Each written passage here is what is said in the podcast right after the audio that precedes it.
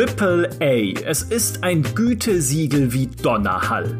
Triple A, das dreifache A. Damit schmücken sich die teuersten, die größten und wichtigsten Videospiele dieser Welt. Assassin's Creed, Elder Scrolls, Call of Duty, God of War, Uncharted, Stellaris. Ja, ich glaube, das war korrekt. Aber was heißt das überhaupt für diese Spiele? Was muss ein Spiel denn leisten? Wie groß oder gut muss es sein, um das dreifache A zu verdienen? Und was hebt es denn dann ab vom Zweifach oder gar einfach A. Gibt es wirklich bestimmte Dinge, die hier die Spreu vom Weizen trennen oder ist AAA am Ende doch nur ein plumpes Marketing-Buzzword? Darüber wollen wir heute sprechen. Mein Name ist Michael Graf mit 3a. Mir zugeschaltet ist mein AAA-Kollege Fabiano Uslengi. Hallo Fabiano. Hallo Micha. Ebenfalls mit dabei der Mann, der jede Güteskala sprengt. Nach oben natürlich. Herzlich willkommen, Heiko Klinge. Und das ohne ein einziges A im Namen zu haben. So schaut's aus. Hallo. Fällt mir jetzt erst auf. Stimmt. Ich habe zwei. Ja, dann ist ja schon klar, wer von euch gewonnen hat. Lasst uns über AAA-Spiele sprechen. Das Thema war ein Vorschlag von unserem GameStar Plus-Mitglied Dafki90. Liebe Grüße an dieser Stelle. Und ich habe erst so gedacht, ja, AAA ist halt AAA, was gibt's da schon groß zu besprechen? Aber wenn man genauer drüber nachdenkt, ist es schon spannend, welche Erwartungen und vielleicht auch Enttäuschungen wir damit verbinden, vielleicht auch wir Redakteure halt ganz persönlich. Also Heiko, was war das letzte AAA-Spiel, das dich so richtig enttäuscht hat? Boah, das Richtige, das mich so, so, ja. Das ist, gute, das ist eine gute Frage. Also, ähm, ich würde tatsächlich sagen, Assassin's Creed Valhalla. Mhm. Und warum? Weil mir ein Stück weit die Seele gefehlt hat in diesem Spiel. Ich hatte dort einfach das Gefühl, und das ist tatsächlich sehr subjektiv. Ich kann schon verstehen, warum man mit diesem Titel sehr, sehr viel Spaß haben kann. Und man muss dazu sagen, ich habe auch sehr viel Zeit damit verbracht. Also ich habe es locker über 100 Stunden gespielt. Das war aber eher so, weißt du, wie, wie man zu McDonalds geht. Es hat mich, es hat mich hinterher, es, es, es war nicht so, es war nichts für Feinschmecker. Mhm. Und ähm, ich hatte mir von einem Assassin's Creed einfach mehr, mehr erhofft und mehr erwartet tatsächlich. Und mir hat ein Stück weit die Seele gefehlt dessen, was mir, was ich mir tatsächlich auch von, von, von Blockbuster-Titeln einfach erhoffe. Ja, das ist, ich finde, das ist schon mitten im Thema, weil dieses AAA so üblicherweise, für mich zumindest, dieser Inbegriff einer Spieleindustrie ist. Also wenn wir an Industrie denken, dann denken wir an Massenfertigung, an Deadlines, an Produktion, an Fließband. Ne? Das sind so die Sachen, die allein bei diesem Industriebegriff mitschwingen. Und AAA, wie ich eingangs gesagt habe, als die Vorzeige, die Großprojekte und natürlich dadurch auch die teuersten und riskantesten Projekte, also da fließt halt richtig Kohle rein, die müssen ja dann auch bestimmten Produktionszyklen, bestimmten Produktionsmechanismen folgen und da kann zumindest sowas, wie du es gerade beschrieben hast, Heiko, schnell passieren, dass halt am Ende die Seele irgendwo flöten geht und Ubisoft ist ja gerade bekannt dafür, Jahre oder sogar Jahrzehnte lang Produktion von Spielen, gerade von Open-World-Spielen, gestreamlined zu haben, indem sie halt Mechanismen angeglichen haben, indem sie sich ihre natürlich auch sehr ausgetüftelte und clevere Studioarchitektur aufgebaut haben. Aber diese ganze, diese, also dieser ganze Produktionsbetrieb schafft halt dann am Ende diese Seele nicht unbedingt, die man vielleicht erwartet von so einer teuren Produktion. Fabiano, ja. wie, ja, bitte. Äh, ich wollte nur sagen, du hast ja gemeint, es, es kann passieren, dass die Seele da nicht stimmt, aber sie kann halt trotzdem da sein. Ich meine, ja. gerade gerade Assassin's Creed ist ja ein super Beispiel dafür, wie oft es auch passieren kann, dass diese Reihe es schafft, einfach mit ein paar Überraschungen dafür zu sorgen, dass dann doch irgendein, irgendeine Seele, irgendein Kniff, irgendein Funke da drin steckt, dem der die, dieser, dieser, diesem Spiel etwas Besonderes verleiht. Also zum Beispiel, mir kommt da halt immer wieder ähm, Black Flag in Sinn, weil es halt auch mein, mein liebstes Assassin's Creed ja. einfach ist. Weil damit hat niemand so gerechnet. Es war halt überhaupt nicht die, die Assassin's Creed Formel, die damals halt irgendwie bestanden hat. Man hat dann halt genommen, okay, wir haben diese Schiffskämpfe aus Assassin's Creed 3, die irgendwie jeder cool fand. Jetzt machen wir ein komplettes Piratenspiel daraus. Und das ist halt, das ist halt manchmal dieser kreative Funke, wenn da wenn das mit, mit AAA-Budget und eine AAA-Serie zusammenkommt, dann kann man halt wirklich ein Meisterwerk entstehen. Ähm, aber die Gefahr besteht halt immer, dass dieser Funke nicht da ist und wenn dann was rauskommen muss und man was produzieren will, dann passiert halt eher so ein Valhalla.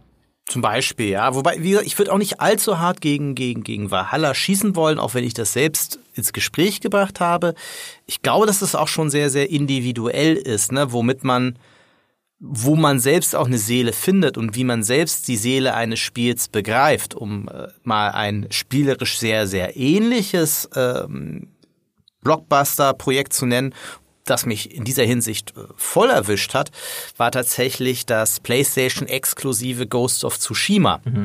Mhm. Das ist vom, vom, vom Kern-Gameplay sehr, sehr vergleichbar mit dem, was auch ein Assassin's Creed seit Jahren macht. Aber es hat mich an anderen Stellen berührt, an anderen Stellen mitgenommen, dass ich das Gefühl hatte, tatsächlich, hier habe ich einem Blockbuster und so ambivalent es klingt, dass so sein Herz am rechten Fleck hat, weil mich die Atmosphäre fand ich fantastisch. Ich fand äh, das Kampfsystem hat sich für mich richtig angefühlt und ähm, auch die die Spielwelt hat sich für mich weniger generisch angefühlt, als das bei einem Valhalla der Fall war. Ich hatte da weniger das Gefühl, dass das so eine ja, äh, so, so eine Fließbandproduktion ist, als das bei Valhalla der Fall war. Und ich kenne aber auch Menschen, die Valhalla wiederum sehr, sehr schätzen für bestimmte Dinge, die dieses Spiel macht. Äh, ich persönlich fand diese Mini-Quests, diese storylastigen Mini-Quests halt allesamt oder fast alle richtig doof. Und ich kenne aber auch viele, die das besser fanden, oder einige, die das besser fanden, als jetzt äh, bei äh, Assassin's Creed Black Flag immer wieder nach den gleichen Schätzen zu tauchen. Mhm. Es, ich, ich, was ich damit nur sagen möchte, ich finde, dass da auch viel subjektives Empfinden dabei ist. Was man nun selbst als Fließbandproduktion empfindet und was eben nicht. Das, das kann gut sein. Äh, ich musste gerade, ich musste gerade mich selbst geißeln dafür, dass ich dachte, als du sagtest, äh, Ghost of Tsushima hat dich an bestimmten Stellen berührt, wollte ich schon sagen, zeig mir an dieser Puppe, wo es dich berührt hat, aber das wäre ja albern. das, um, wie jeder weiß, sind wir in diesem Podcast nie albern, sondern immer höchst seriös. Richtig, das ist eine seriöse, wichtige und ernsthafte Diskussion und ich kann dir vollkommen recht geben, AAA ist und äh, das war auch ein bisschen dieser äh, dieser Punkt, den ich hatte, dieser dieses Klicken im Gehirn, als ich dieses Thema gelesen hatte, diesen Vorschlag in den GameStar Kommentaren ist tatsächlich was sehr Persönliches. Wo ist für mich ganz persönlich auch die Grenze, was zum Beispiel Innovation ist in dem Spiel, also was, worüber ich mich freue an neuen Ideen, wie die Seeschlachten in Black Flag, die ich auch super fand, obwohl ich das, dieses Piratensetting halt so abgrundtief hasse, wie ich vielleicht schon im einen oder anderen Podcast auch erwähnt habe, aber es war egal. Es kommt jetzt sehr überraschend, Micha, ich wusste das bisher nicht. Echt? Ja, siehst du? Nee, was, was hältst du denn eigentlich von Stellaris? Das ist toll, da gibt's auch Piraten, aber die kann ich sprengen. Ne? Also wo ist für mich ganz persönlich der Punkt, wo ich sage, hey, das hier wirkt für mich nicht wie Metaware, sondern da steckt eine schöne Idee drin. Ich fühle, dass sich Leute hier hingesetzt haben und sich Gedanken gemacht haben, was können wir mit unserem Spiel machen, wie soll es sich anfühlen und wo führen wir es hin. Und es gibt halt dann andere Spiele, wo ich sage, da zündet's für mich nicht so. Ne? Also da, da spüre ich es einfach ganz persönlich nicht. Und es muss nicht bedeuten, dass es da nicht trotzdem Leute gab, die sich hingesetzt haben und sich überlegt haben, äh, ja, wie, wie sie ihrem Spiel eine Seele einhauchen. Nur ist sie halt für mich nicht so gut spürbar. Ja, bei mir ist es, glaube ich, ganz oft, dass ich bei äh, verschiedenen Szenarien und Settings irgendwie eine gewisse ja, Sympathie einfach empfinde ähm, oder halt auch das Gefühl dann habe, dass das irgendwie schon grundlegend in seiner Gesamtüberlegung, was jetzt überhaupt die Welt eigentlich sein soll, manchmal mich abgeschreckt fühle. Ich weiß zum Beispiel bei, äh, wieder bei Black Flag zu bleiben, auch wenn manche Leute das Piratenszenario vielleicht nicht mögen, aber so eine, so eine Piratenwelt, auch wenn es jetzt kein Setting ist, wo man sagt, das hat man noch nie gesehen. Ich meine, Piraten sind jetzt äh, nicht erst seit gestern irgendwie ein popkulturelles Phänomen. Leider. Aber ja in Videospielen ähm, hatten sie ja trotzdem so eine so eine Tiefphase. Also ich meine, was was sind denn so diese großen Piratenspiele? Hast du irgendwie Pir Pirates von vor 100 Jahren oder irgendwie ein Monkey Island und dann äh, irgendwie sehr sehr lange nichts. Und Black Flag war so das erste, das mir halt wirklich dieses Fluch der Karibik ähm, ich tauche direkt in die Piratenwelt ein und segel damit beim Schiff mit einem wirklich mit wirklich eindrucksvoller äh, Optik auch und Grafik und Seeschlachten, so dass man das Gefühl hat, wirklich in diesem in dieser Fantasie, dieser Piratenfantasie drin zu sein. Und das hatte ich halt vorher irgendwie bei noch keinem anderen Spiel. Und auch bei Ghost of Tsushima ähm, dieses feudale Japan, das man da erkunden kann mit den Inseln und dieser Samurai-Kodex und dieser Zwiespalt zwischen ehrenhaften Kampf und äh, aus der Heimlichkeit heraus angreifen und so weiter. Das war auch wieder so ein, so ein Gesamtkonzept, äh, was das Setting angeht und die Geschichte angeht, die mich einfach direkt interessiert hat. Und Valhalla ist halt ähm, auch wenn ich Wikinger tatsächlich super gerne mag, also ich finde das auch cool. Und es hat schon einen Grund, warum Wikinger irgendwie offenbar so omnipräsent sind, sei es jetzt irgendwie in, in einem Fantasy-Bereich wie Skyrim oder halt Serien wie Vikings, die ja dieses Bild immer wieder prägen. Aber es ist halt dann doch eben ein Setting, das halt, finde ich, sehr safe war, also sehr sicher, wo man halt wusste, da ist, da gibt es schon eine Fanbasis für. Es gibt sehr viele Leute, die Wikinger irgendwie aktuell auch cool finden. Ähm, das mit Abstand erfolgreichste oder kommerziell erfolgreichste Assassin's Creed darf man ja nicht vergessen. Ja. Aber jetzt würde mich mal tatsächlich interessieren, wie definiert ihr beiden denn persönlich AAA? Ja, das ist, äh, das ist die Gretchenfrage. Also ich kann dir sagen, wie man es offiziell definiert. wow, hast du dir gespickt? Zufällig habe ich die Definition gerade im Kopf. Äh, nee, also äh, AAA leitet sich ja her ursprünglich aus den Bonitätsratings, die Ratingagenturen vergeben für Unternehmen, Staaten oder Finanzprodukte. Und da steht das dreifache A für das höchstmögliche Rating. Und das heißt, wenn ich da rein investiere in Aktien, Staatsanleihen, äh, Kreditanleihen, whatever, ne, also in Finanzprodukte, dann ist es am wahrscheinlichsten, dass ich meine finanziellen Ziele damit erreiche. Also, keine Ahnung, mein Geld äh, wiederbekomme irgendwann oder mit einem gewissen Gewinn oder sowas rausgehe. Und das bedeutet in dem Bereich AAA und Ende der 90er hat sich dieser Begriff dann irgendwie auf Spielemessen und Co. auch in der Spielebranche etabliert als quasi wirklich Bonitätssiegel für auch Spiele, von denen Publisher glauben oder sich sicher waren, dass sie damit viel Geld verdienen und viele Menschen erreichen können. Und natürlich auch, wie ich es vorhin gesagt habe, ne, viel Geld deswegen auch reinstecken. Das sind die teuersten Projekte dieser Branche und es sind damit auch die riskantesten Projekte dieser Branche, weil wenn du halt über die Jahre hinweg immer mehr Geld in die Spieleproduktion steckst, weil die Kosten enorm gestiegen sind, dazu kommen wir vielleicht noch, dann darf so ein Spiel einfach nicht floppen. Weil wenn du dann irgendwie dastehst und sagst, okay, die Entwicklung von, keine Ahnung, Assassin's Creed Valhalla hat uns jetzt, fiktive Zahl, habe ich nicht nachgeschaut, 120 Millionen Euro gekostet aber keiner kauft's, ist nicht so gut für die nächste Ubisoft-Bilanz oder wäre es, hat sich ja gut verkauft, wie gesagt, fiktive Zahlen, aber diese, diese Projekte sind einfach die, die größten und riskantesten Leuchttürme unseres Hobbys. Und wenn ich unseres Hobbys meine, dann meine ich, und auch da gibt's ja ganz viele verschiedene Perspektiven auf Gaming, dann meine ich dieses Core Gaming auf PC und Konsole, also die Spiele, über die ihr auch auf Gamestar.de viel lest, irgendwie Open World Spiele, Rollenspiele, Actionspiele, Strategiespiele, bisschen Sport vielleicht auch mal hin und wieder, was es auch noch auf in einem an einer ganz anderen Stelle des Spektrums gibt, ist ja Mobile AAA, was ja dann einfach sehr aufwendig und verhältnismäßig teuer produzierte Mobile-Spiele sind, dann wiederum auf einer Plattform, wo vielleicht auch nicht immer so viel Geld in die Entwicklung der dortigen äh, Blockbuster, keine Ahnung, reinfließt. Aber wir reden jetzt hier von diesen PC- und Konsolen AAA-Games hauptsächlich. Das wäre meine Definition, mal so grob. Fabiano, hast du eine andere?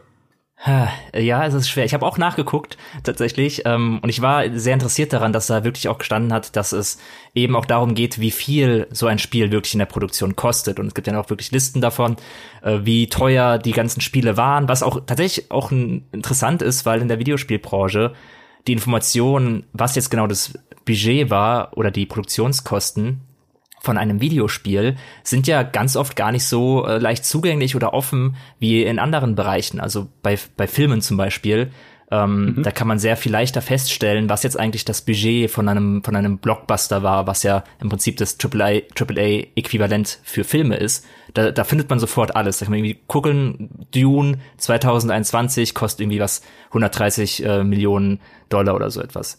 Ähm, und bei Spielen ist es sehr viel schwerer Und ich finde es auch noch deshalb schwer, weil ich auch gar nicht so sicher bin, ob diese Definition von wegen, das hat viel gekostet, das ist risikoreich und da soll viel Geld wieder rauskommen, wenn es um den Begriff AAA geht, ob der immer so wirklich genutzt wird, weil ich weiß auf jeden Fall, wir in der Redaktion auch oder wahrscheinlich auch draußen, Leute privat, wenn sie über AAA-Spiele sprechen, dann können sie auch über Spiele sprechen, ähm, die in bestimmten Bereichen AAA sind. Also ein AAA-Strategiespiel ist vielleicht was anderes als ein AAA Open World Action Adventure. Und da sind dann auch wieder die die Produktionskosten ganz anders, weil wenn man so, wenn man so ehrlich ist und mal guckt, was die Produktionskosten sind, ich glaube, zu den teuersten äh, Videospielproduktionen gehören eigentlich nie Strategiespiele, sondern es sind halt eben die großen Open World Action Adventure oder von mir aus auch ein Ego Shooter oder auch oder auch so etwas wie wie FIFA, ähm, wo ich auch nicht weiß, wie hoch die Produktionskosten da sind jedes Jahr, aber das ist ja das ist ja das nehmen die Leute ja schon als AAA Spiel wahr. Also es ist gewisserweise ähm, ich würde, ich glaube, ich würde es eher auf diesen, auf diesen Mainstream-Fokus gewisserweise runterbrechen oder auf, auf darauf, dass diese Art Spiel etwas ist, was die meisten Leute entweder genreübergreifend oder in ihrem Genre wahrscheinlich die meisten von den Leuten, die sich dafür interessieren, dass die sich auch explizit dafür interessieren. Also für dieses Spiel, weil sie eben Strategie mögen, ähm, sind die meisten auch an Age of Empires 4 grundsätzlich mal interessiert, weil es eben so ein großes Projekt ist. Das, das finde ich super spannend, weil, also rein gefühlt würde es mir anders gehen, weil ich sagen würde, sowas wie in Age of Empires 4 oder auch in Company of Heroes 3, die jetzt von Relic entwickelt werden, sind für mich ja die noch vorhandenen Speerspitzen eines kranken Genres der Echtzeitstrategie, aber das ist nicht, was ich mir unter AAA vorstellen würde. Also ja, sie sind halt führend in ihrem Bereich, hoffentlich, ja, wenn sie dann rauskommen. Age 4 scheint ja zumindest schon mal nicht so übel zu werden. Sagt zumindest Maurice, aber ich weiß nicht, der hat ja, also, keine Ahnung, ich weiß nicht, ob der sich auskennt. Aber das ist äh, für mich nicht dieses Niveau von branchenweitem Leuchtturm, das ich meine. Und ein FIFA ist es auch nicht. Also natürlich, äh, ehrlich gesagt, keine, kann nicht einschätzen, wie viel Arbeit in ein neues FIFA fließen muss und wie viel Geld. Ich, man könnte manchmal ein bisschen gehässig sagen, nach einem halben Jahr müssten die doch durch sein bei dem, was sich manchmal in FIFA tut. Manchmal ist es ja dann auch ein bisschen mehr.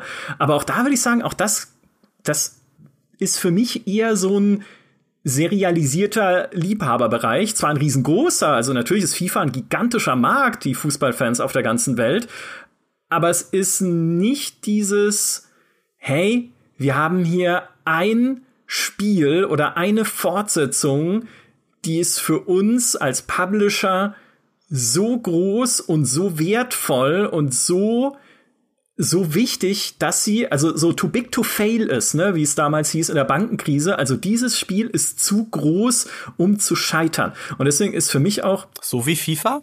Also die, das sind ja Milliardenumsätze bei FIFA. Also, also die Bonität ist da ja off the roof. Äh. Aber FIFA kann ich, also bei FIFA, äh, ich glaube, FIFA kann nicht scheitern. Denke ich zumindest, weil FIFA ist halt, vielleicht ist das eher so ein bisschen, was bei mir im Kopf nicht zusammengeht, ne? so die zwei Zahnrädchen, die nicht ineinander klicken. FIFA ist zu safe. FIFA ist kein Projekt, was du machst und sagst, Alter, das muss aber dieses Jahr echt klappen, weil du weißt, dass FIFA dieses Jahr echt klappt. Es sei denn, es klappt dieses Jahr jetzt nicht und alles, alles äh, beweist mir jetzt das Gegenteil, was ich hier Quatsch erzähle. Aber so rein gefühlt würde ich nicht sagen, dass das eine äh, das ist, was ich jetzt persönlich unter AAA-Produktion verstehen würde, sondern das wäre eher was, hey, da sitzen auch Leute nicht nur ein Jahr an so einer seriellen Weiterentwicklung, sondern sie sitzen halt wie bei Bethesda sechs Jahre, sieben Jahre an einem neuen Open-World-Spiel, an einem Starfield und das ist ihr nächstes großes Ding. Davon hängt vielleicht nicht die Zukunft der Firma ab. Jetzt haben sie ja Microsoft, die ihnen auch noch äh, nach dem Kauf äh, sicherlich die Treue halten werden. Aber trotzdem, ein Starfield darf nicht scheitern. Ja, also es ist nicht. Aber, aber wenn wir dann zurückkommen auf die Urspr auf deine ursprüngliche Definition von AAA, nämlich was aus der Finanzbranche kommst, wo würdest du dein Geld sicherer anlegen? Bei Starfield oder bei FIFA? Ah, mein Herz würde es natürlich bei Starfield anlegen, mein, mein Geldbeutel. Es geht, ja. nicht um, es geht um die Finanzbranche, es geht nicht ums Herz. Richtig, ja, natürlich bei FIFA, ja. Ah, aber ich möchte, ich möchte nicht so nüchtern sein. Aber das, das FIFA-Beispiel, das FIFA-Beispiel aber ist deshalb so äh, spannend und auch, finde ich, klasse, weil es zeigt, dass wir im AAA-Segment oft auch Äpfel mit Birnen vergleichen. Ja. Denn selbstverständlich arbeiten bei FIFA konstant tausende Menschen am Erfolg dieses Produkts. Das ist aber eine völlig andere Art und Weise, wie dieses Spiel produziert wird, wie jetzt eben ein Starfield. Weil ein FIFA ähm, ja, man kann fast schon sagen, seriell äh, produziert wird. Das und mit seriell meine ich nicht, hey, wir fangen jedes Jahr wieder von vorne an und machen ein neues FIFA. Nein, das machen sie natürlich nicht. Aber selbstverständlich dauert da eine Engine-Entwicklung auch mehrere Jahre. Aber es ist halt unabhängig im Grunde genommen, wann das Ding, äh, wann diese Engine dann irgendwie in das Produkt integriert wird. Ja, das ist so wie wenn ein äh, Volkswagen oder Golf einen, einen neuen Motor bekommt. Sprich, die haben dort ganz viele, auch große Teams, die an der KI arbeiten, die an, den, an der Engine arbeiten, die an den unterschiedlichen Modi arbeiten, die an FIFA Ultimate Team arbeiten und all das wird halt einmal im Jahr so ein Stückchen zusammengepackt ist aber eine völlig andere Art und Weise, wie jetzt, wie gesagt, ein Cyberpunk oder ein ähm, Ghost of Tsushima oder eben auch ein Starfield entwickelt wird. Ich bin wahrscheinlich einfach zu romantisch. Ja, so, so, dass ich halt immer den, den großen Wurf sehen möchte, wenn ich an AAA denke. Aber es ist natürlich, du hast vollkommen recht. Auch das sind natürlich große und weit verzweigte Teams, die an, dem, an den EA-Sportspielen arbeiten, sonst wären sie ja auch nicht so erfolgreich. Ja? Also es reicht nicht, dich einfach hinzusetzen und Geld einzusammeln, wenn du bei EA Sports arbeitest, sondern das ist natürlich auch eine clevere und gut gesteuerte Art der Serienentwicklung. Aber es ist spannend, ne? wie das jeder auch für sich so ein Stückchen äh, anders definiert. Meine persönliche Definition ist wieder eine andere, mhm. nämlich ich mache tatsächlich AAA in erster Linie an der Produktionsqualität fest. Ah ja. Also, dass ich dem Spiel ansehe, dass es richtig, richtig teuer war. Ja. Weil, ne, ähm, ich sehe einem Cyberpunk an, wie viel Aufwand die betrieben haben, um Dialoge zu inszenieren. Ja, weil jede Animation äh, wirklich äh, handmodelliert ist, ja, weil dies, die Gesichtsmimik entsprechend passt würde ich jetzt von der Pixel-Grafik eher nicht so erwarten. Also jetzt mal völlig unabhängig davon, was jetzt ein besseres Spiel ist. Das hat einer mit dem anderen erstmal nichts zu tun. Aber deswegen ist halt auch Marvels äh, Avengers für mich eine, eine AAA-Spiel. Einfach weil es in Sachen Produktionsaufwand eigentlich aus meiner Sicht alle Kriterien erfüllt, die ich an eine Blockbuster-Produktion stelle. Das hat für mich erstmal überhaupt nichts mit der Spielqualität zu tun. Oder auch da gibt's ja Spiele, ne, die, äh, ich meine, bei, bei äh, EA alles mit der Frostbite Engine, bei mhm. ähm, bei Ubisoft die Snowdrop Engine in vielen äh, vielen Bereichen, bei Assassin's Creed die Anvil Engine, auch da passiert ja unabhängige Entwicklung auch vom vom vom Produkt, aber ich äh, bei einem AAA Spiel möchte ich dem Titel die den Produktionsaufwand ansehen ähm, und dieser, weil auch dieser Produktionsaufwand eigentlich gleichbedeutend auch damit ist, wie viele Leute sind daran beschäftigt. Es gibt dafür ein schönes Beispiel. Bei Codemasters gibt es tatsächlich eine gesamte Berufskette, also so eine Karrierepfad, der nennt sich Car-Designer. Es gibt Junior Car Designer, es gibt Regular Car Designer, es gibt äh, Senior Car Designer, es gibt auch einen Head of Car Design. Und diese Menschen machen nichts anderes, als von morgens bis abends Autos für Spiele zu bauen. Weil sie eben für ihre Spiele diese Produktionsqualität benötigen. Mhm. Das finde ich ist, ist ein, ein sehr, sehr äh, guter Punkt, weil äh, das zum Beispiel auch was war, was ich mit äh, einer Person besprochen habe, die selbst an einem Spiele-Großprojekt gearbeitet hat. Ich sage jetzt nicht konkret, worum es ging, die aber sagte, ey, guck dir doch mal an, was Rockstar mit seinem riesigen Team, wir wissen ja, allein an GTA 5 haben, glaube ich, über 1000 Menschen bei Rockstar gearbeitet, plus halt noch irgendwie Outsourcing-Studios, plus halt noch irgendwie andere Leute, die da noch dran beteiligt waren. Schau dir mal an, was die machen können mit Wasser. Und dann guckt man sich Red Dead Redemption 2 an, wie es Wasser nur die Oder mit Pferdehoden. Ja, oder ja, danke, genau, das ja, das ist die das andere, was sie auch gut können, also Wasser und Pferdehoden. Das könnte das Rockstar Firmenmotto sein. Denkt drüber nach, wenn ihr uns zuhört.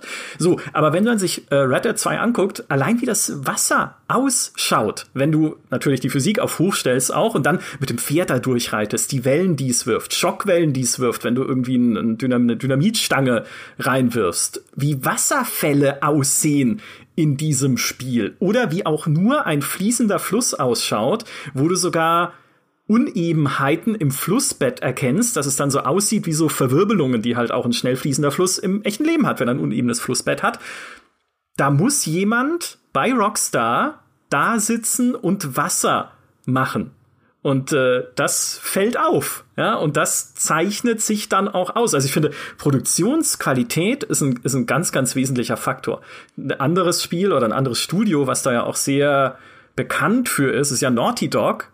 Und wenn du dir anguckst, wie in einem Last of Us 2 beispielsweise Animationen funktionieren beim Kontakt zu Oberflächen, also wenn man irgendwo hochklettert oder sich so hinwirft und weiter robbt und sowas, es sieht halt perfekt aus, ja, zumindest für unsere heutigen Maßstäbe, was Animationen angeht. Also wirklich, die Hand liegt auf dem Garagendach, wo man sich hochzieht. Und beim Robben liegt halt dann deine Hand und dein Ellenbogen in dieser Schlammpfütze drin, durch die du gerade durchrobbst. Plus, wenn du dann irgendwie in einem Schneelevel einen Baum streifst, dann fallen da, also dann bewegt sich nicht nur der dumme Ast, sondern es fällt sogar der Schnee vom Ast. Also auch da muss ja jemand dran sitzen und das so bauen. Und das, äh, also gebe ich dir vollkommen recht, das ist ein, ein ganz wichtiges Zeichen für AAA. Ich glaube, das ist bei, ähm, wo man dann auch nochmal AAA, finde ich, sehr, sehr klar von Double A ein Stück weit abgrenzen kann, ist, dass es bei AAA ist dieser Produktionsaufwand, nämlich eine Kombination gewisserweise aus ähm, grafischer Opulenz und, und Umfang in gewisser Weise, wobei mit Umfang meine ich in dem Fall halt nicht unbedingt eine riesige Welt und viele Quests und ähm, mhm. äh, viele Sachen, die man da erledigen kann, sondern eben die Anzahl an Animationen, die Anzahl an Interaktionsmöglichkeiten in der Welt, die in diesem Spiel geschaffen wird, wie viel Sachen da passieren auf dem Bildschirm, wie Sachen aufeinander reagieren, ähm, wie viele, wie, wie kleinteilig einfach das alles ähm, miteinander funktioniert und das halt in Kombination mit einer wirklich überwältigenden Optik, das ist halt dieser AAA-Standard, den, ähm, den man eben nur dort sieht, weil auch ein auch ein Double-A-Spiel kann ja gut aussehen. Also die meisten tun das ja. Die sehen ja ähm, sehr eindrucksvoll aus, also so ein äh, Hellblade und so etwas. Ja. Aber sie machen halt irgendwo sie machen halt irgendwo Kompromisse, ne? Genau, irgendwo musst du immer einen Kompromiss eingehen und das ist halt dann der Double A Standard und Triple A ist halt die Möglichkeit zumindest zu haben, beides halt zu kombinieren und dann eben ein Gesamtprodukt zu haben, das halt in diesem, mit diesem Aufwand, das da betrieben werden muss, um das hinzubekommen, damit es auch funktioniert und auf unseren ganzen äh, Endprodukten richtig läuft, das ist halt ein, ein Aufwand, den nur AAA in gewisser Weise leisten kann. Und damit, äh, damit schnappt quasi meine AAA-Falle zu, die ich um diesen Begriff aufgebaut habe in meinem Kopf. Denn einerseits, ich habe schon gesagt, ne, kommt es aus dieser nüchtern finanziellen Bonitätseinstufung, also rein finanziell betrachtet und auch industriell betrachtet, ne, was kann ich denn seriell produzieren? Wie kann ich Erfolg seriell produzieren? Wie kann ich Risiko minimieren, indem ich wie bei Ubisoft halt eine ganz große Studiofamilie aufbaue, die an Assassin's Creed Valhalla arbeitet, damit es halt nicht sechs Jahre dauert, sondern halt irgendwie zweieinhalb oder so, je nachdem, wie lange jetzt dann die Entwicklung gedauert hat. Das ist die eine Seite, die so nüchtern herzlose Seite nenne ich sie mal. Die andere Seite aber ist genau die, die ihr gerade angesprochen habt, du kannst Liebe erkennen in AAA, zumindest in gutem AAA, Liebe zum Detail, das nicht notwendig wäre auf den ersten Blick. Und dazu gehört halt sowas wie Schnee, der von Ästen rieselt. Dazu gehört sowas wie die Umgebungen in Cyberpunk 2077, das sicherlich auch seine Schwächen hatte dann. Es war glitchy und so weiter. Aber wenn ich mir diese Stadt anschaue, wie die gebaut wurde und wie selbst in der hinterletzten Ecke halt noch Müll rumliegt, der dort irgendwie platziert wurde und äh, dekorativ ausschaut, also so dekorativ, wie es halt Müll nun mal kann, dann merke ich, auch da herrscht Liebe zum Detail. Auch da muss doch eine Person dran gesessen sein und Müll verteilt haben. Vielleicht kann man das dann auch mal mit den Entwicklern besprechen, wie das, wie sich diese Aufgabe angefühlt hat.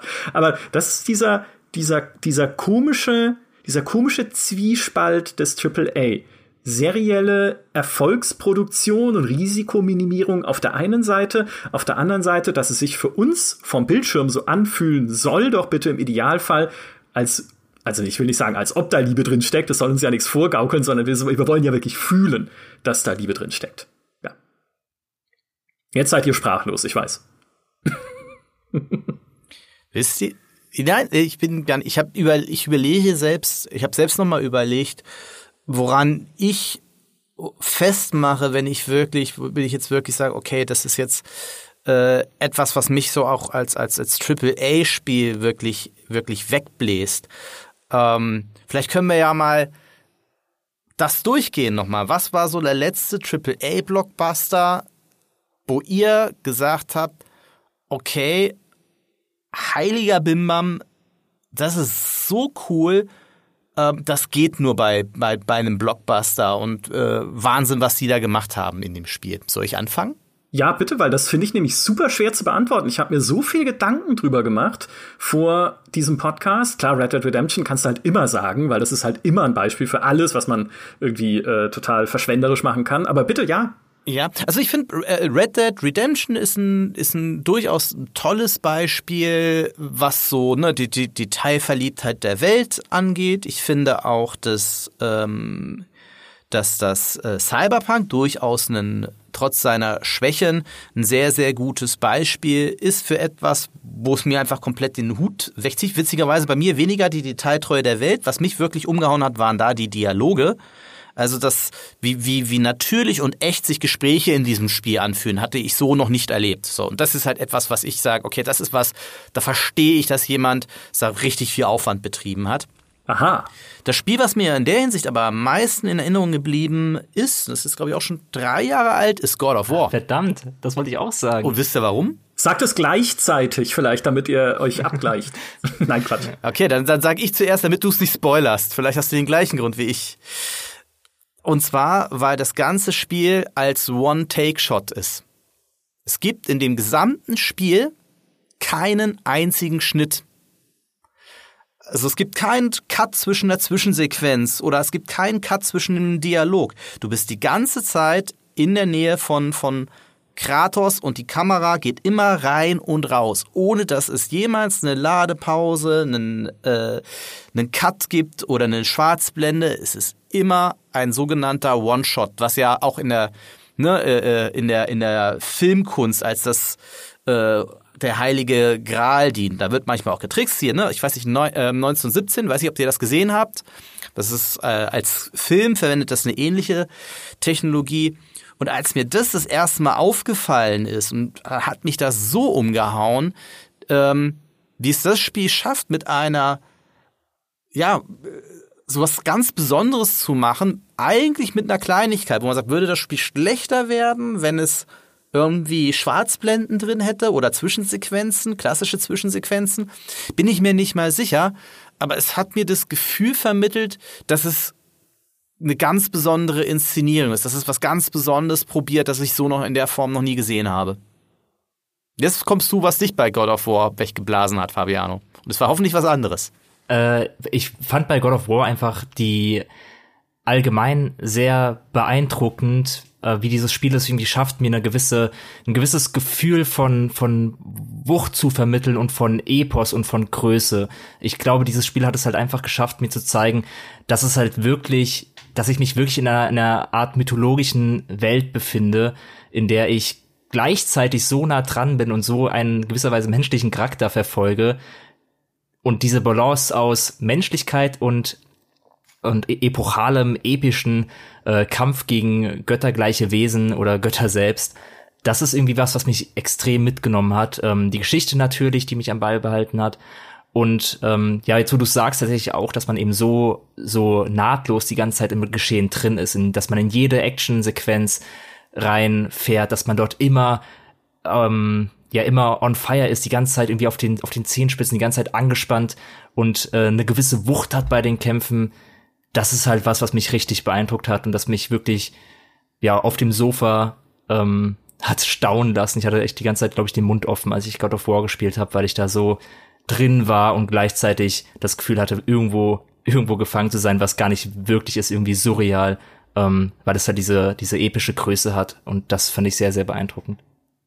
Ich finde God of War ist auch äh, ist ein schönes Beispiel, auch deshalb, weil es eigentlich ja Makel hat, die sogar darauf zurückzuführen sind, wie es entwickelt wurde, weil der Cory Barlog, der äh, Creative Director, Ober God of War Mensch, hat er gesagt, äh, wir haben leider ein sehr enges Budget gehabt für dieses Spiel. Also nicht so viel Geld, wie wir gerne gehabt hätten, um es zu entwickeln. Und daran liegt es beispielsweise, dass sich äh, bestimmte Gegnertypen wiederholen, dass nicht jeder Kampf gegen einen Miniboss irgendwie der äh, total ausgeflippteste und best inszenierte Kampf ist, den es gibt oder gab jemals in der Spielehistorie. Also wir hätten mit diesem Spiel eigentlich sogar gerne noch mehr erreicht, aber Sony hat halt gesagt, jetzt achtet mal ein bisschen auf das Geld, was ihr dafür ausgebt.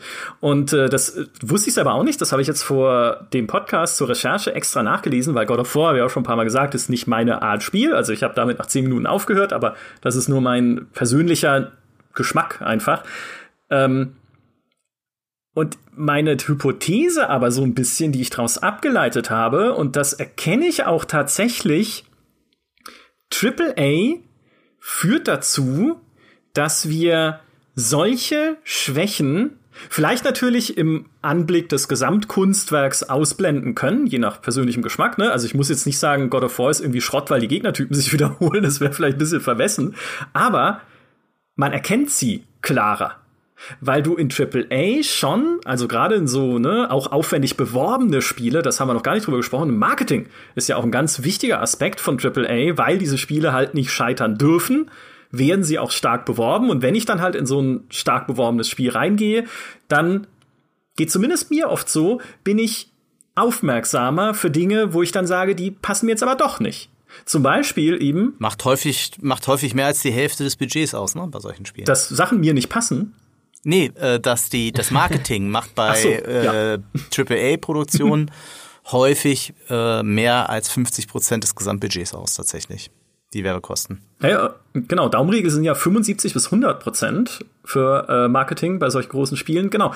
Und auch Cyberpunk ist ein Beispiel dafür, weil auch da, du läufst durch diese fantastische Welt aber merkst dann, dass sie Kulisse ist. Ja, unter anderem wegen des Polizeisystems, dass da halt keine Verfolgungsjagden entstehen, dass diese Dynamik nicht entsteht wie in einem GTA, dass du relativ selten mit der Umgebung wirklich interagieren kannst, mit einem Nudelstand oder so. Der steht halt einfach nur da rum und nudelt vor sich hin. Ne? Kannst keine Nudeln kaufen. Total doofes Beispiel, aber das sind dann bei AAA-Spielen oft die Sachen, nicht, dass ich die Spiele deswegen verdammen würde, wenn sie andere Stärken haben, aber ich merke es. Gerade weil ich halt in AAA-Spielen mit dieser Erwartung hoher Produktionsqualität reingehe. Also ich finde, AAA macht dich dann tatsächlich auch verwundbarer gegenüber also als Entwickler jetzt gesprochen, gegenüber den Schwächen deines Spiels. Auch bei einem GTA, ne? Also wie oft sagen wir denn, GTA ist halt die Krone der Schöpfung, wenn es irgendwie um Open World Design geht und Open World Dynamik und was da alles passieren kann und wie toll es auch ausschaut. Aber GTA hat halt ein Missionsdesign aus der Hölle. Größtenteils. Ne? Was irgendwie ist, okay, klar kannst du fahren, fliegen und Boot fahren, aber im Endeffekt ist es oft nur, geh da hin und erschießt die roten Punkte auf dem Radar. Und auch das, also, das verteufelt das Spiel nicht, aber es ist, es ist auffällig. Und bei einem Double-A-Spiel oder auch bei einem nicht mal A-Spiel, keine Ahnung, also bei so irgendwas mit weniger Aufwand produziertem, würde ich halt sagen, ja, ist ja auch nicht schlimm, ne? Dafür, also es ist ja, es ist ja trotzdem cool oder es ist ja trotzdem Piratensetting, das ich so liebe oder sowas. Aber bei diesen AAA-Dingern, da merke ich das und da notiere ich mir das, um irgendwann mal in einem Podcast drüber zu ranten. Ich weiß nicht, könnt ihr das nachvollziehen? Ja, total. Lustigerweise, ganz kurz noch zu dem Marketing, weil, weil ich es gerade gesehen habe und es ein ganz lustiger Fun-Fact ist. Äh, Call of Duty Modern Warfare 2 hatte ein, also laut offiziellen Zahlen, ein Produktionsbudget von 50 Millionen US-Dollar Marketing 200 Millionen US-Dollar. Das ist vierfache vom Produktionsbudget, ne? Ja, ja das ist halt verrückt. Ähm, aber was du gerade gesagt hast, äh, da stimme ich dir zu. Ich glaube, es ist halt auch super schwer für ein AAA-Spiel, diese Erwartungshaltung, die man teilweise gerade bei Nachfolgern äh, zu gewissen Spielen, diese Erwartungshaltung dann noch irgendwie zu, zu erfüllen. Ähm, oder halt, wenn sie wenn dann an Kleinigkeiten es dann hakt, dass man dann wirklich sehr viel leichter dazu neigt, ähm, sich daran aufzuhängen tatsächlich. Und ich wir, wir wollten nicht so viel über Red Dead reden, aber Red Dead Redemption 2, finde ich, ist so ein super Beispiel dafür, ähm, wo trotz einer extrem hohen Erwartungshaltung, weil der erste Teil ja auch schon äh, auf den Konsolen natürlich nur ähm, hervorragend war, wo, wo ja auch schon die große Stärke war, dass die Welt halt einfach so nahbar war, wo man so viel machen konnte und sich so, so, ja, als, man hat sich ja wirklich gefühlt, als wäre man wirklich Teil dieser Welt, ähm, weil es eben so viele Animationen gab und so weiter. Und das haben sie halt einfach noch mal geknackt mit Red Dead, Redemption, Red Dead Redemption 2, haben halt da einfach noch mal eine viel höhere Messlatte äh, angelegt, sodass niemand, glaube ich, der vor Red Dead 1 gespielt hat, nach Red Dead 2 sagen konnte, es sei denn, ihm, ihm stößt irgendwie die Geschwindigkeit von dem Spiel ein bisschen sauer auf, was ja eine Kritik an Red Dead 2 ist, aber jemand, der vorher den ersten Teil mochte für das, was er getan hat mit seiner Open World und dann Red Dead 2 spielt, ich glaube, es gibt keinen Punkt, in dem er sich ähm, irgendwie abgeschreckt fühlt von diesem Spiel, weil es halt einfach Bitte? die Sachen so konsequent weitergedacht hat. Würde ich voll widersprechen. Bei Red Dead 2, also zum Vergleich zum ja. ersten Teil, meine ich jetzt. Nee, nicht zum, nicht, ich finde auch, dass, ich finde tatsächlich, dass die Rockstar-Spiele alle miteinander eine ganz massive Schwäche haben. Nämlich, dass die Schießereien überhaupt gar keinen Spaß machen. Also mir jetzt. Das ist ein reines, äh, äh, äh und jetzt bin ich echt schon nicht der riesen Shooter-Fan, ja.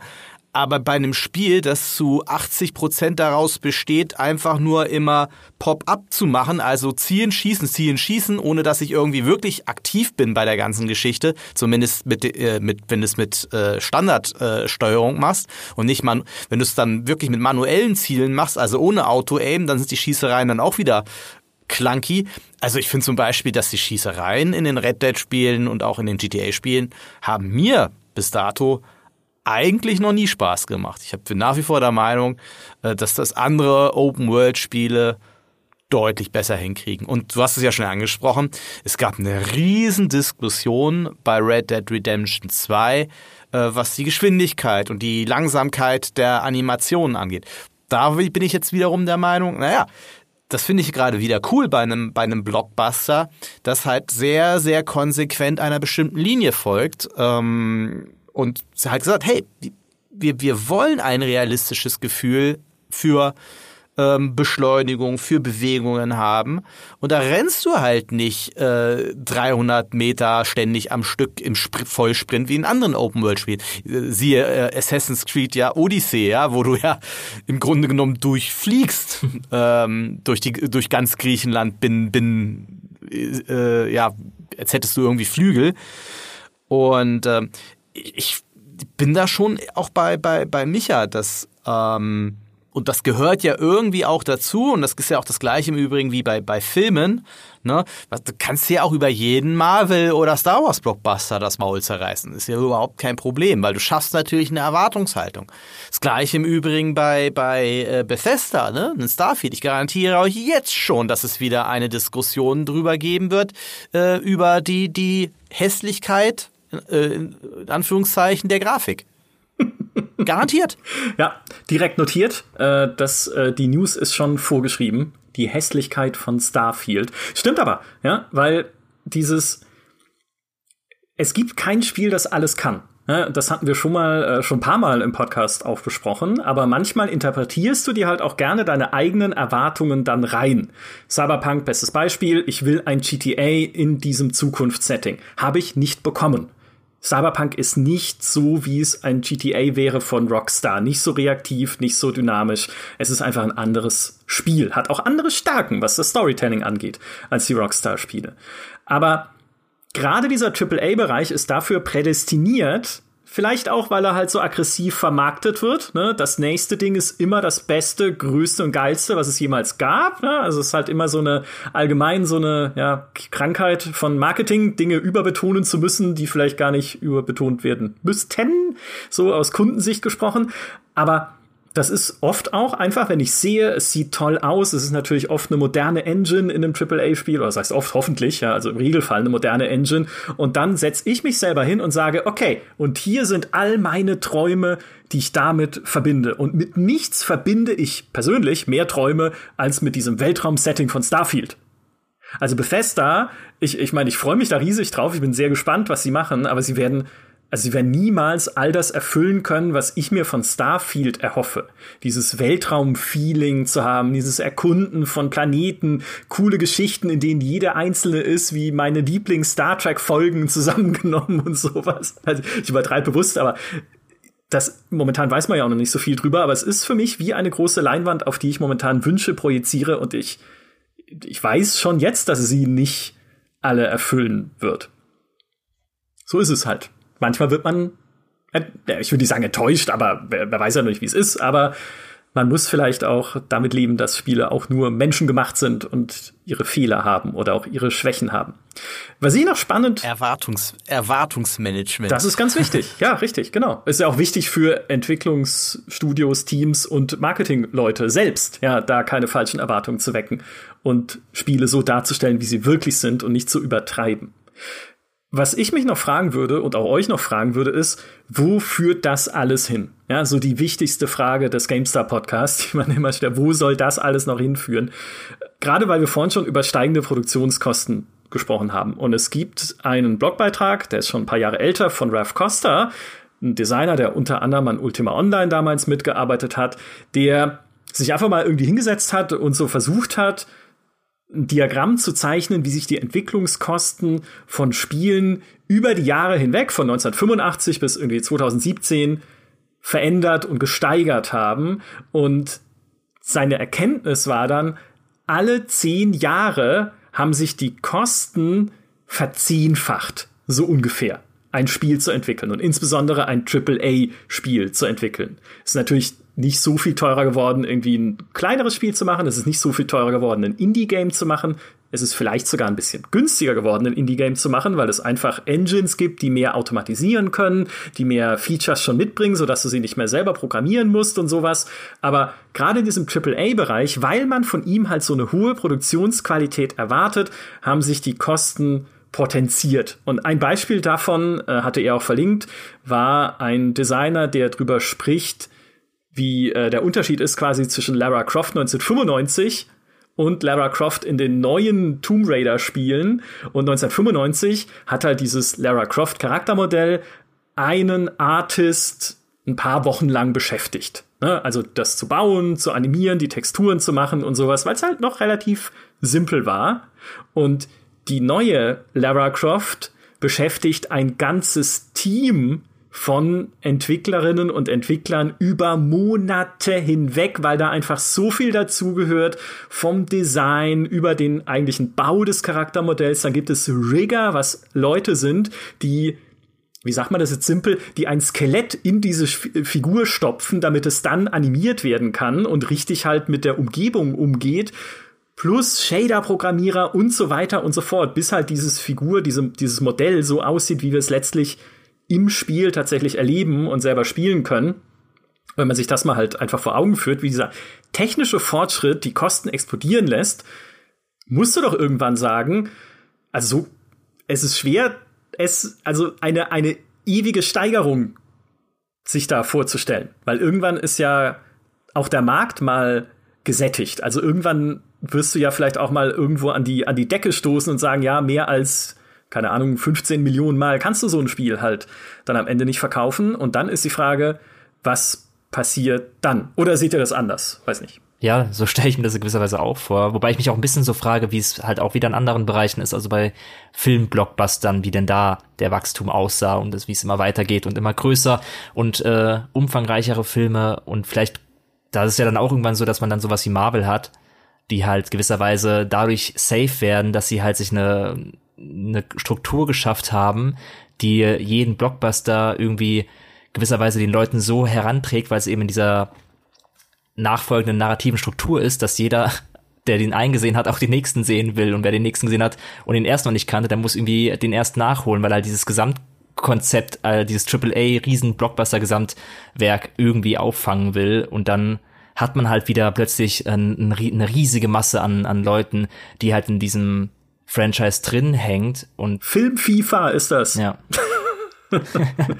ja. Unter, unterschätzt, äh, unterschätzt, jetzt bei gesagt, unterschätzt nie die Gier des Kapitalismus.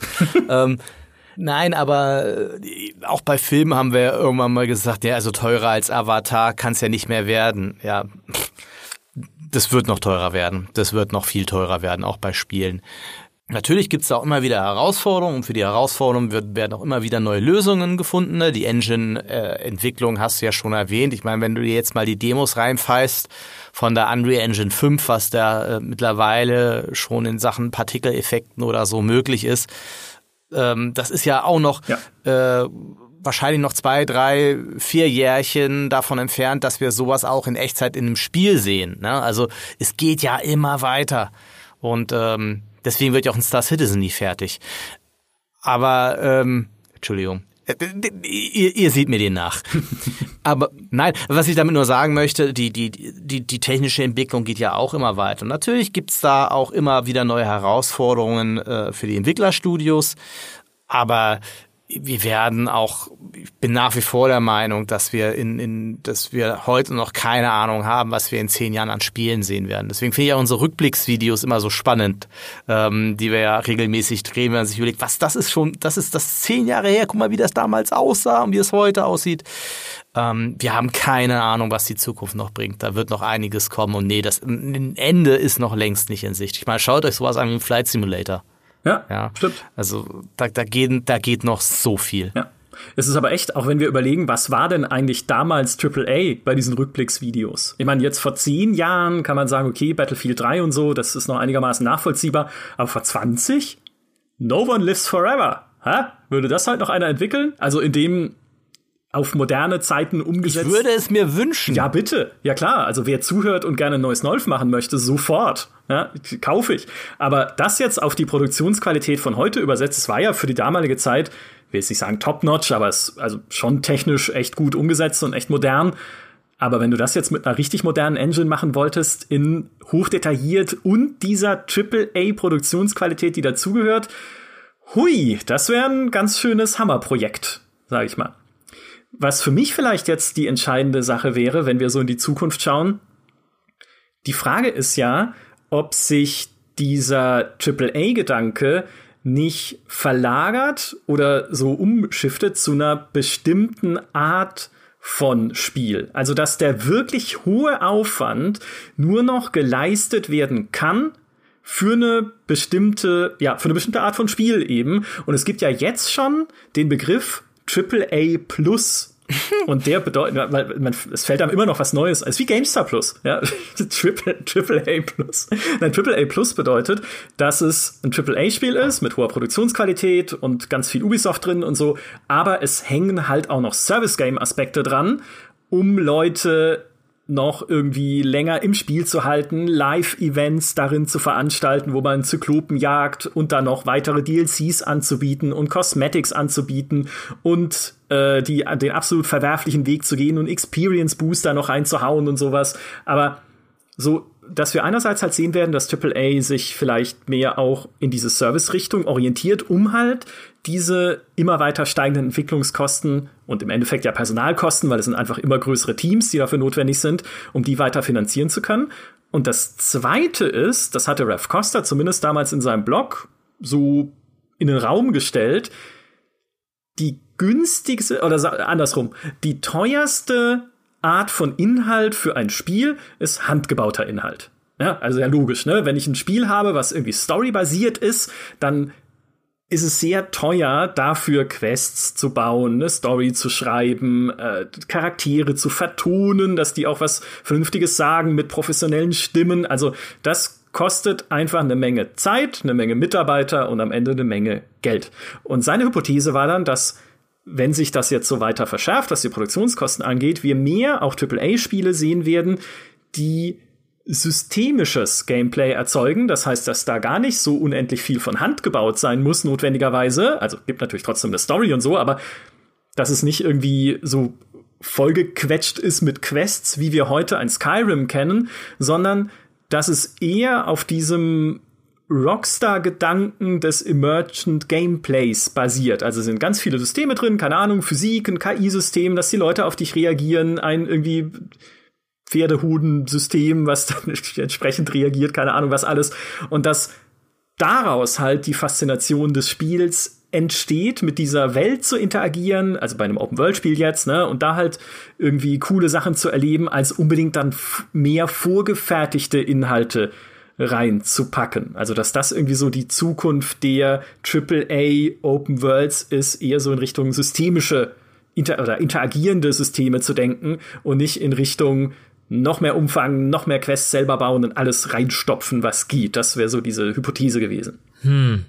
Also ich bin mir da unsicher. Also ich, ich hoffe ehrlich gesagt nicht, dass es in diese Richtung komplett geht, weil, also ich, man sieht es ja jetzt schon, ähm, dass da nicht jeder unbedingt vielleicht Interesse daran hat, dass die meisten Spiele oder der Großteil aller Spiele plötzlich Service Game, also AAA plus dauerhaft unterstützende Spiele sind, sondern, also ich weiß nicht, wie ich das fänden würde, wenn AAA wirklich nur noch für Spiele stehen würde, die halt eben dieses AAA Plus haben und dauerhaft unterstützt werden müssen, um halt irgendwie den Aufwand zu rechtfertigen, der da reinfließt, weil sowas wie, wie ein God of War eben, ähm, das sind halt AAA-Spiele in der Qualität, die ich, die ich persönlich halt einfach nicht missen wollen würde. Ja, ich dann, da wäre meine Hypothese, auch die gibt's weiterhin, aber die werden kleiner. Weil wir haben ja schon gesagt, ne, AAA heißt ja nicht notwendigerweise Umfang und Länge. Also es ist jetzt, AAA heißt ja. nicht, ich kann 50 Stunden an einer Singleplayer-Kampagne spielen. Wenn sie scheiße ist, ist es trotzdem nicht gut, einfach. Dann kann es viel, also das ist dann, ne, das ist nicht AAA, sondern AAA heißt, das, was ich erlebe, kann so eine hohe Qualität haben, gerne auch so intensiv sein, dass es auch bei einer sechsstündigen Kampagne ein Erlebnis ist, wo ich hinterher sage, geil, ja, das hat Spaß gemacht. So wie in, weiß ich nicht, wie hieß dieses Werwolf-Spiel auf der The Order 66? Nee, Roots, äh, also das, das, ihr wisst, was ich meine. Dieses kurze Ding, was, ja. The Order, ja. Genau, ja, mhm. genau, äh, was halt einfach super inszeniert war äh, auf der Playstation. Und auch das kann ja AAA sein, aber ich glaube, also auch die Spiele, die wir ja alle sehr lieben, diese erzählenden Spiele mit tollen Figuren, tollen Geschichten und tollen Kampagnen, die werden vielleicht, also nicht, dass ich es mir wünschen würde, im Gegenteil, ich will unendlich lange Kampagnen mit super geilen Storylines und alles, aber die werden vielleicht eher schrumpfen in ihrem Bereich und die großen ausufernden Open Worlds, die werden vielleicht wirklich mehr so in diesen in dieses Systemische gehen. Also ich bin hier der Untergangsprophet, wenn ihr so wollt.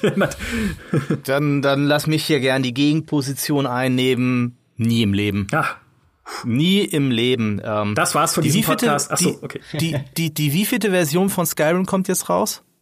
Äh, ich glaube alle. Elfte, glaube ich, oder so, oder so. Nee, die Antwort ist ja. So, ähm, was ich damit sagen möchte, ähm, Blockbuster-Produktionen sind heutzutage, oder zumindest erfolgreiche Blockbuster-Produktionen sind heutzutage viel, viel langlebiger, als sie es ähm, noch vor vielen Jahren waren. Denn ein Cyberpunk gebe ich euch Brief und Siegel rauf, wird sich noch in zwei, drei Jahren verkaufen, allein weil sie noch zwei, drei Jahre lang sich ja auch noch dran entwickeln werden. Aber sie können es sich leisten, weil sie hauen dann jetzt nochmal die Next-Gen-Version hinterher. Es wird garantiert noch ein Director's Cut kommen und es wird dann nochmal äh, Story-Add-ons geben. Dann wird es noch die Game of the Year Edition geben und hast du nicht gesehen. Also die, die Lebensdauer von AAA-Spielen, wenn sie nicht gerade FIFA oder Call of Duty äh, heißen, sind ja viel, viel länger geworden. Und selbst bei den Call of Duty werden ja Wege gefunden, wie dieses Wechselspiel sein kann mit Warzone und den Regeln und den jährlichen ne, Kampagnen plus Multiplayer-Modus-Updates. Sprich, da, da ist die Branche schon, schon erfinderisch. Und ähm, vor drei, vier Jahren wäre ich noch bei euch gewesen mit der Befürchtung, ja, so AAA plus, also mit Service-Aspekt, glaube ich auch nicht mehr dran, weil die Hersteller inzwischen lernen, siehe Valhalla, siehe Anno, ähm, siehe in Destiny 2, dass es viel, viel effizienter ist, Leute im Spiel über Content zu halten. Siehe das Season-Modell, wo jede Saison wirklich auch neue Inhalte in den Spiel kommen, wo Popkultur äh, Spiele durchmischt. Siehe Fortnite, wo immer wieder was Neues passiert. Da gibt es ganz, ganz neue Möglichkeiten, die, die jenseits sind von irgendwie, jetzt kauf nochmal das Mini, den XP-Booster hier und den XP-Booster da. Natürlich kannst du für Season-Pässe auch XP-Booster kaufen, aber ihr versteht, was ich meine. Ne? Also bei einem Anno, äh, das war doch völlig okay. Und das sage ich, der am Anfang noch gesagt hat, das ist Quatsch, ein Season-Pass-Modell. Aber jetzt, wo ich sagen, hey, die neuen DLCs zu Anno waren echt gut unterm Strich. Und auf der anderen Seite, was man auch nicht vergessen darf, ist tatsächlich der Siegeszug der Abo-Modelle. Und das ist tatsächlich eine große Chance für, für, für narrative Blockbuster, weil die einfach benötigt werden. Wir kommen wieder in, wir werden wieder eine Renaissance der System Seller erleben und System Seller aber nicht zwangsläufig konsolenbezogen, sondern Abo-Service bezogen. Ey, wenn du Halo spielen willst, musst du den Game Pass haben. Wenn du ähm, das neue God of War spielen willst, musst du halt bei Sony unterwegs sein oder PlayStation Plus. Und das stehen wir ja noch ganz am Anfang. Und ähm, das sehen wir auch schon, das ist so der positive Aspekt des, äh, ich nenne es jetzt mal Streaming oder auch Service-Zeitalters. Es gibt auch viele negative, aber ein positiver Aspekt, den wir sicherlich im äh, Film- und Serienstreaming gesehen haben, was für Budgets und was da plötzlich möglich wird. Also ich habe gestern, glaube ich, die ersten Folgen von Foundation äh, gesehen. Über die äh, inhaltliche Qualität kann man möglicherweise streiten, aber was da eine TV-Serie in Sachen Produktionsqualität ähm, auf den Fernseher wirft, das hätte man vor ein paar Jahren noch nicht für möglich gehalten. Und ich glaube, das werden wir auch im Gaming-Segment sehen. Ein fantastischer Vergleich, absolut. Ähm, es ist ja, ne, wir hatten ja schon drüber gesprochen, auch in dem Plus-Podcast, Psychonauts 2 von Microsoft deutet auch schon in diese Richtung, weil das, weil man dem Spiel auch anmerkt, dass da Geld drinsteckt und und es gibt sogar schon einen Begriff für diese nächste Generation des AAA. Und das ist, ihr kommt nie drauf. Achtung, das ist wirklich total jetzt richtig innovativ. Achtung, es, es ist Quadruple A. Ach komm. Also vierfach A. und jetzt lachen alle und denken, ich hätte das erfunden. Stimmt aber nicht. Das hat Microsoft erfunden, weil sie gerade ein Studio haben, The Initiative in Santa Monica in den USA, das von Anfang an gesagt hat, 2018 oder so wurde es gegründet, wir arbeiten an einem Vierfach A-Spiel und inzwischen weiß man auch, was es ist, nämlich ein Reboot von Perfect Dark. Einer Serie, zu der ich überhaupt keinen Bezug habe, sage ich ganz ehrlich, weil ich kein Nintendo 64 hatte. Aber es ist eine Shooter-Serie von Rare, die auch damals das GoldenEye 007 gemacht haben, um eine Geheimagentin, die so Konzernverbrechen aufdeckt. Und da geht's viel um Stealth, viel um Gadgets.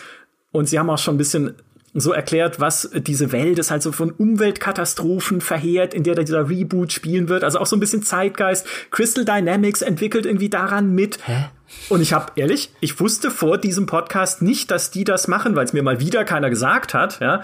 Und es wurde bei den Game Awards zum ersten Mal angekündigt. Aber ich saß da und habe gedacht, Microsoft macht ein Deus Ex. Das, das, also, und schon fange ich wieder selber an, jetzt meine Sachen rein zu interpretieren. Vielleicht stimmt's gar nicht und es ist am Ende ein linearer Shooter oder es ist No One Is Forever, ja, in einem anderen Setting. Kann alles sein. Aber äh, solche Sachen werden auch dann in Zukunft, zumindest bis es jetzt rauskommt, einen Platz haben in diesem Microsoft-Portfolio und hoffentlich, so wie sich's bisher anhört, Singleplayer und Story fokussiert sein und damit genau das, was ihnen der Game Pass ermöglicht, wenn Heikos Wünsche wahr werden. Also, ja, nur der Begriff Quadruple A, den fand ich irgendwie äh, albern. Aber naja, man muss halt immer irgendwie was Neues, was Neues finden, was irgendwie cool ist. Und eine Sache möchte ich noch erwähnen. Jetzt rede ich sehr viel am Stück, aber wir sind auch schon ein bisschen über der Zeit. Weil äh, Fabianus vorhin so beiläufig erwähnt hat, obwohl das eigentlich nie beiläufig erwähnt werden darf, ist ja Hellblade. Und Hellblade Senua Sacrifice, das, da hatten die Entwickler ja damals gesagt, sie machen Independent AAA. Also sie sind ein Studio, das halt independent ist, unabhängig. Haha, jetzt hat sie Microsoft gekauft, also das war es schon wieder. Aber ne, sie machen quasi unabhängiges AAA, weil sie gesagt haben, ne, wir machen ein eher jetzt nicht riesiges Spiel, aber wir wollen eines machen, dem man auch diesen, diese Produktionsqualität anmerkt von dem, was man normalerweise AAA nennen würde von den großen Firmen. Und dafür gibt's noch ein anderes Buzzword, das ist AAA. Also das High-Quality Indie-Game haben dann aber auch den Scope des Projekts ne, knallhart reduziert, ja, weil das, genau. äh, ne, sie haben sich das, was sie zeigen und machen möchten, da haben sie eine hohe Produktionsqualität ähm, reingesteckt, aber es ist halt ein sehr kurzes, sehr lineares Spiel. Aber das ist doch, also Hellblade ist ja für mich die, das Musterbeispiel für Double A. Also es ist ja genau, genau das, was ich darunter verstehe, dass es äh, gewisserweise Qualitäten eines AAA-Spiels hat, in dem Fall die Optik und äh, die auch die Qualität der Geschichte, aber halt dann Kompromisse eingeht, was den, was den Umfang oder die Stringenz des Spiels angeht. Und das ist ja genau die Definition von dem. Was ist dann für dich ein Outriders? Ja, das würde ich auch so in den Double-A-Bereich äh, einordnen, auf jeden Fall. Ja, jetzt bin ich komplett raus. Jetzt, äh, jetzt Wir fangen einfach nur von vorne an mit dem Podcast. nee, aber das wäre das, das wäre wär für mich ja auch in die Richtung gehen. Also Outriders ist jetzt, ähm, ich meine, das macht ja woanders Abstriche. Bei Outriders haben, haben mehrere hundert Leute dran gearbeitet. Ich glaube, bei Hellblade waren es 40. Ja. Ja, weiß ich gar nicht. Aber tatsächlich, also für mich, äh, von, der, von den Definitionen her, die wir uns äh, die wir uns jetzt hergeleitet haben. Wir können dann auch am Ende so eine Umrechnungstabelle machen. Übrigens, Triple I ist Double A, aber Double I ist dann B. Nee, keine Ahnung. Äh, für mich wäre tatsächlich sowas wie Hellblade wie gesagt, es, es ist nicht wirklich Triple A, aber es, also weil es macht schon Abstriche dann am Ende in der Produktionsqualität, wenn man es mit so einem Monster wie Last of Us vergleicht, ja, oder Uncharted auch, äh, mit den Naughty Dog Sachen halt. Aber Double A würde ich es auch nicht nennen, aber nur deshalb, weil halt dieser Triple A Begriff für mich nicht nichts mit Umfang zu tun hat. Ja, also weil, ne, wie ich vorhin gesagt habe, Länge an sich ist das macht für mich nicht den Unterschied, solange es cool war. Natürlich könntest du bei Hellblade sagen, es wäre noch cooler, wenn es irgendwie 15 Stunden lang wäre statt sieben oder sowas. Ne? Aber das, das ist für mich nicht so der entscheidende Faktor. Der entscheidende Faktor ist eher, dass ich ihm halt anmerke, dass es, dass sie sich halt bei dem, was sie gemacht haben, wirklich, also gepolished haben bis zur, bis es nicht mehr ging, sozusagen. Und das finde ich, ist merkt man bei Hellblade schon. Ja, ich glaube, da vielleicht widersprechen wir uns da einfach ein bisschen, weil ich glaube schon, dass ein gewisser, also ich stimme dir schon zu, nicht jedes AAA-Spiel muss einen gewaltigen Umfang haben, aber ich glaube, ein Stück weit ist der Umfang für mich bei einem AAA-Spiel ein bisschen eine Voraussetzung. Sei es jetzt bei einem Call of Duty zum Beispiel, da ist die, Komp die, die Kampagne jetzt ja auch kein äh, 50 Stunden lang, langes Epos, aber ein Call of Duty hat halt neben der Kampagne noch einen Multiplayer-Modus und einen, und einen Battle Royale-Modus und was weiß ich noch alles und einen Zombie-Modus, ähm, weil es halt so ein Riesenprojekt ist, dass du halt nicht nur mit der Kampagne abdeckst, sondern eben auch weitere Sachen einschleust. Und das hatten wir auch bei, bei einem okay, ich glaube wieder bei FIFA, wo die Diskussion wieder ist, ob es AAA ist, aber auch da gibt es ja hundert verschiedene Modi mit mit Volta und was weiß ich und äh, Foot und Karrieremodus und so weiter. Ähm, also ich bin schon der Meinung, dass Umfang gewisserweise jetzt nicht immer, es muss nicht immer riesig sein, es muss nicht immer Valhalla sein, aber ein gewisser Umfang, Grundwert gehört für mich schon zu AAA dazu. Also ist Call of Duty für dich kein AAA, weil die Kampagnen immer nur vier, fünf Stunden lang sind? Nee, nee, aber Call of Duty hat ja neben der Kampagne noch so viele andere so. Sachen. Also, das meine ich ja. Hellblade hat ja neben der Kampagne. Und The Order? The Order ist für mich kein AAA-Spiel tatsächlich. Also, oh, wow. Das ist für mich ein, ähm, ein, ein, ein schönes, stringentes äh, Spielerlebnis, aber das hätte ich gedanklich nicht als AAA-Spiel eingeordnet. Uncharted 2? Ja. ja. Auch eine Kampagne nur sechs bis acht Stunden lang. Und ein Multiplayer-Modus. Uncharted 2, echt? ja. Ja, aber komm, der Multiplayer-Modus, der interessiert ja noch, je, der interessiert doch bei Uncharted niemanden. Der hat Spaß gemacht tatsächlich, der ah.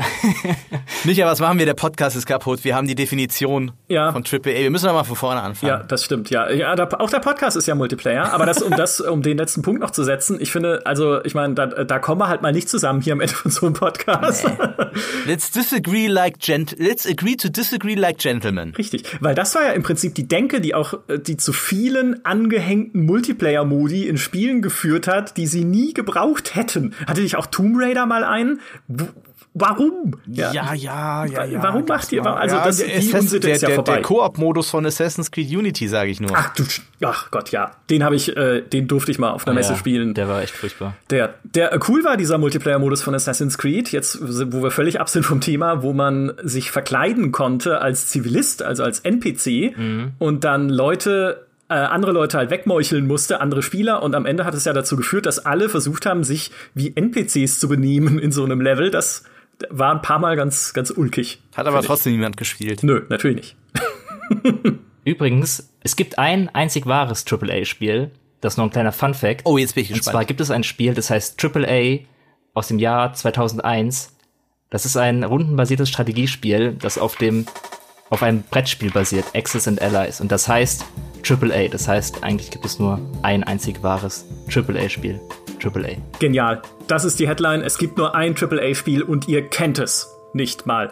Vielen Dank, Fabiano. Vielen Dank, Heiko. Toller Talk über äh, AAA-Spiele und auch den Zwiespalt AAA, so zwischen Industrie und Liebe zum Detail und so. Hat großen Spaß gemacht. Ich hoffe, es hat auch allen Spaß gemacht, die uns heute zugehört haben. Macht's gut und bis zum nächsten Podcast. Tschüss. Ciao. Ciao.